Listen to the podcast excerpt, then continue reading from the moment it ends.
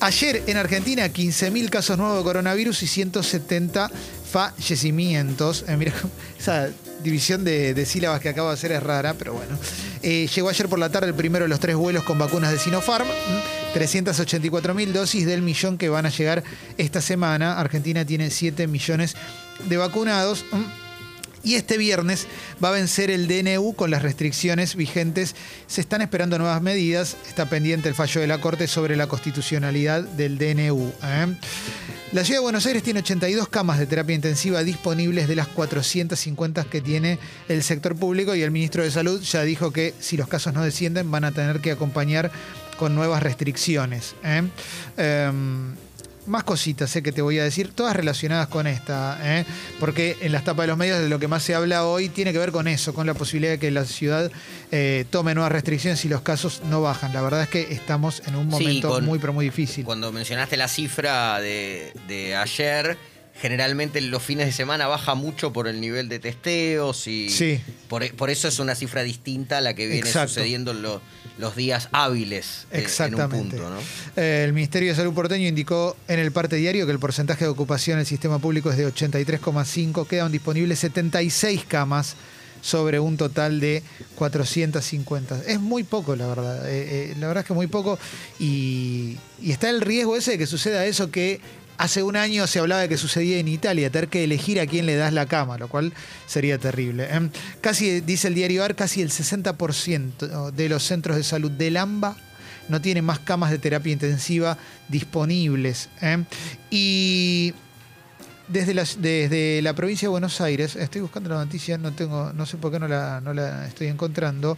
Eh, estaban pidiendo también nuevas restricciones. En provincia piden una medida, una medida drástica de por lo menos 15 días. Esto lo pidió Daniel Goyán, el ministro de Salud bonaerense. Eh. Dijo que sería un tiempo suficiente para restringir la circulación de las personas y del virus. Mientras tanto, Rusia ¿eh? dice que el intervalo entre las dosis puede ser de 21 días a 3 meses. ¿eh? como otra noticia relacionada con todo lo que estamos hablando. ¿eh?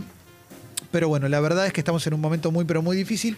Y si caminas por la calle, te das cuenta, no sé, un mediodía de fin de semana, ves que hay mucha gente en la calle, mucha gente consumiendo en diferentes lugares y demás, como me parece que hay una parte que si no tiene la orden no acata. Es medio duro decirlo de esta manera, ¿no? Sí, parece no haber diferencia con lo que sucedía hace tres o cuatro semanas. Digo, esta situación de las dos semanas de. Sí. Eh, no, no, no ves un, paisaje distinto, más allá de la no circulación después de las 8 de la noche. Sí. No pareciera haber una concientización o, o una autocensura, entre comillas. Sí, en el sentido de. No es lo que se puede o no se puede porque te lo digan las restricciones, sino también lo que se puede o no se puede por la posibilidad de contagio que tengas vos o los tuyos alrededor. Eh, la verdad es que, estamos en un momento muy, pero muy difícil y encima está empezando el frío, entonces la cosa se va poniendo cada vez más complicada. Bueno, en definitiva, se están evaluando nuevas restricciones y que esto eh, que está pasando ahora continúe, ¿no?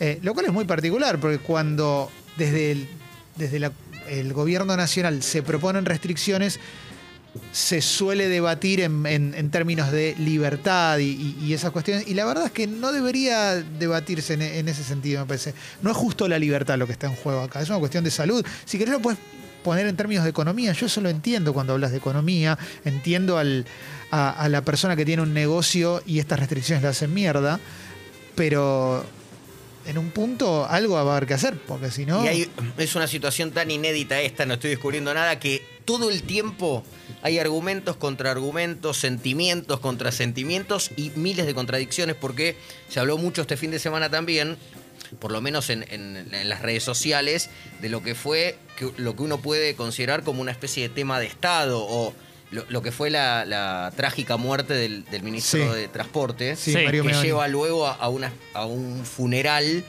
donde no de, ningún modo se respetó eh, lo que, lo que eh, a los ciudadanos comunes se les pide o, se les permite, de hecho, en lo que tiene que ver con la desaparición, en, este caso muchas veces de, de, un ser querido por víctima de COVID, ¿no? No poder verlo, no poder despedirlo, no poder darle la mano, y después se ve al, jefe de Estado abrazado eh, paternalmente a, gente que necesitaba el abrazo. Sí, sí, sí. Entonces todo y mientras estoy diciendo esto, no me pareció mal el funeral de Diego. Totalmente, Porque claro. era Maradona. Pero digo, eh, entiendo que los, los- Sí, sí. El, el COVID no distingue al mejor jugador de la historia, a la, la tragedia de un ministro o lo que le pasa a tu mamá. Sí, pero lo que vos estás diciendo da cuenta de que entendés la complejidad de la situación. Por eso hablo de la contradicción es absoluta y, y para cada argumento hay un contraargumento y uno se siente como Sí, o como- en, en esto tan inédito. Sí, Tan sí, inédito. totalmente. O cómo pensás si sos o no padre según lo del jardín de tus, de tus hijas o no hijas, ¿no? Eh, también eso es, otro debate. Sí, bueno, el debate de la educación igual para mí, eh, el otro día leía que Dolina había dicho en, en su programa, eh, tienen que hablar lo que saben, ¿no? Porque estamos todos opinando de todo. Yo con la educación, eh, ya, ya lo he dicho en, en- en los dos lugares donde trabajo, no sé qué postura tomar. No sé qué postura to- No soy padre, pero, pero sí no creo en ciertas posturas que se toman, ¿no? No, Porque- podés opinar como.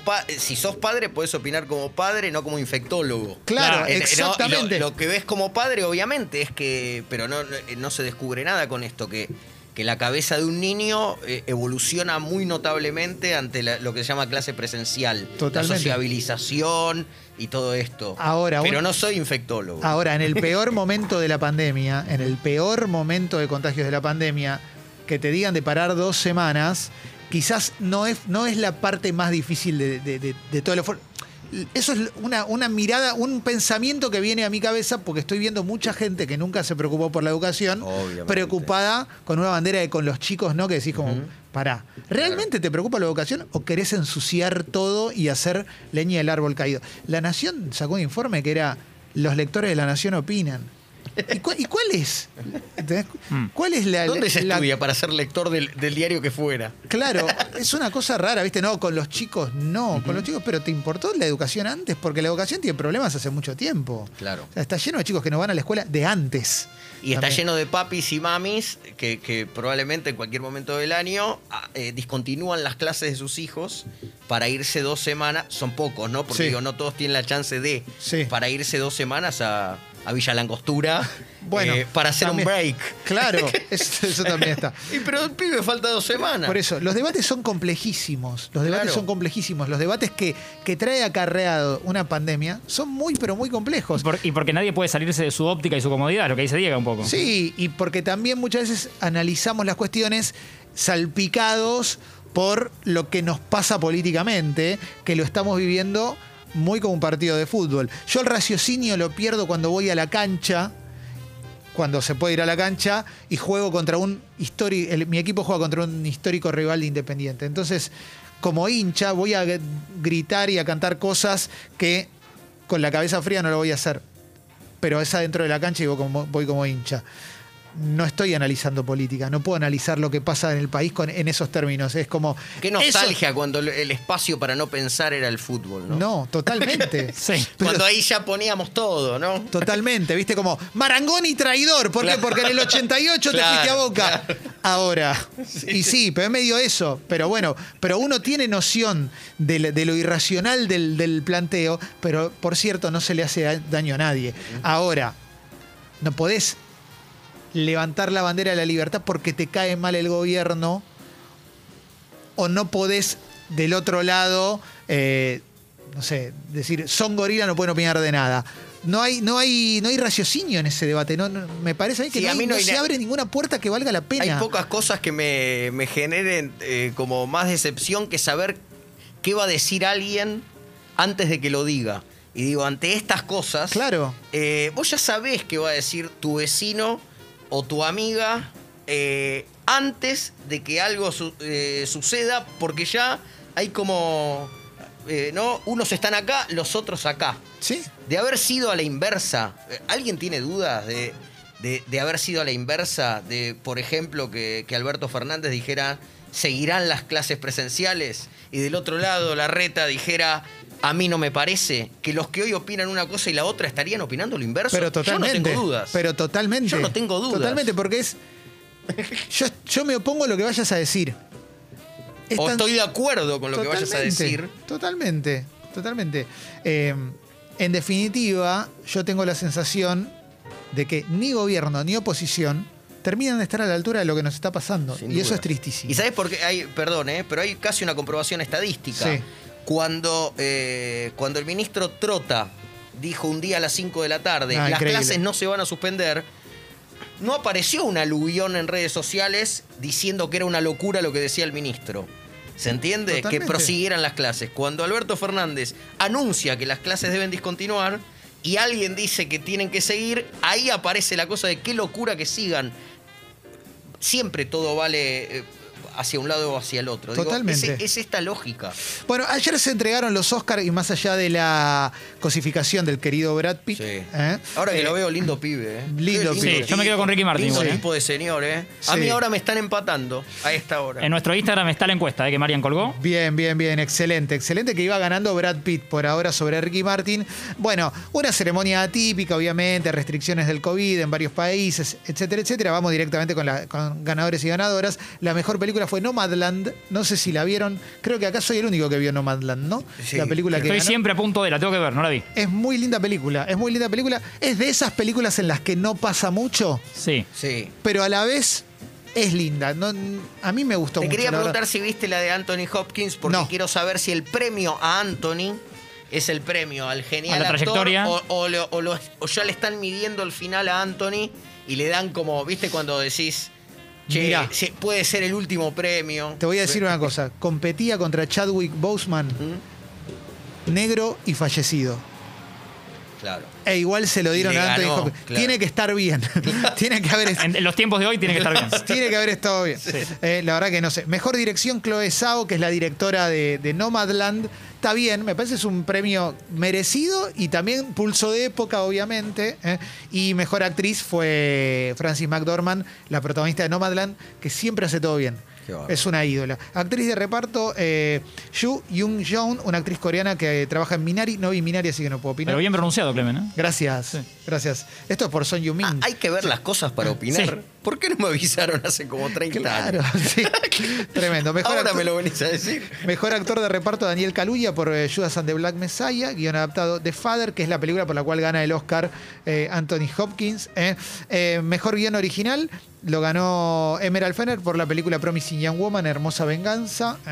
y a ver alguna cosita más y, y- y ya cerramos. Mejor documental, Mi Maestro del Pulpo, que competía de, entre otras contra el agente Topo. El agente vos. Topo, voy a decir algo que me pasó, que es que es un documental que se comentó mucho, es un documental chileno sobre una investigación en un geriátrico a cargo de un viejito que lo mandan con unas camaritas. Ajá.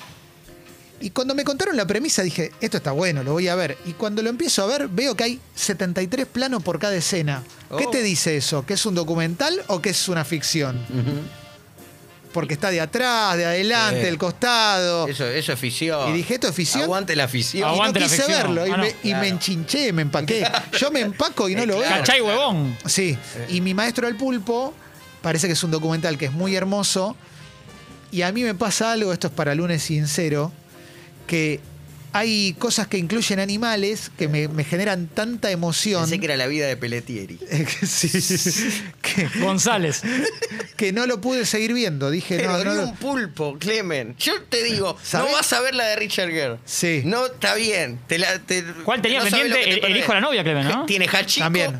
Hachiko. Sí. eh, el hijo de la novia. Ahora, es, un es la vida de un pulpo. Es un, es un señor que está Ah. atravesando una crisis de, la, de, de su vida y cuando era chico es- le gustaba bucear, vuelve a bucear y empieza a entablar una relación, o sea, ve un pulpo donde, donde está y lo empieza a ver seguido, entonces empieza a apostar por entablar una relación a ver si puede construir un vínculo con ese pulpo y lo construye, Claro. porque es un animal inteligente el pulpo. Hasta acá diga lo que nos pasó a todos. No, pero ¿sabes lo? Obvio. En el punto, una vez que eh, empezás a ver cómo la, la- cómo puedes empatizar o la pertenencia. ¿Se acuerdan cuando murió el pulpo Paul? Sí. Sí, Que, tristísimo. que la noticia fue como la muerte de, una cele- de un ser querido. Sí. Y vos decís, pero ¿cuántos pulpos mueren por día para, para ser eh, Sí. asustados y, y- y vendidos eh, muy caro en, en restaurant paquete? Bueno. Ahora, la muerte de Paul Porque- Fue como falleció el pulpo Paul. Era, Sí. Para el que, el que no lo sabe, era el pulpo que le ponían dos resultados del Mundial. Vaticinaba resultados. Sí, 2010 y se movía por uno de los dos Claro. lados mientras estaba en cautiverio. Sí, o sea que ya estaba pasándola mal. Pero esto es.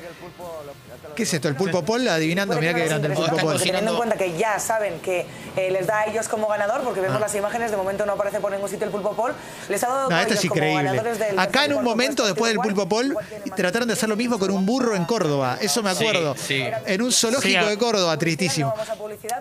entabla una relación con el pulpo y a partir de la relación con el pulpo, muy por arriba, empieza a aprender de la naturaleza, conectarse más, la- las cosas buenas, los peligros, porque hay tiburones, etcétera, etcétera.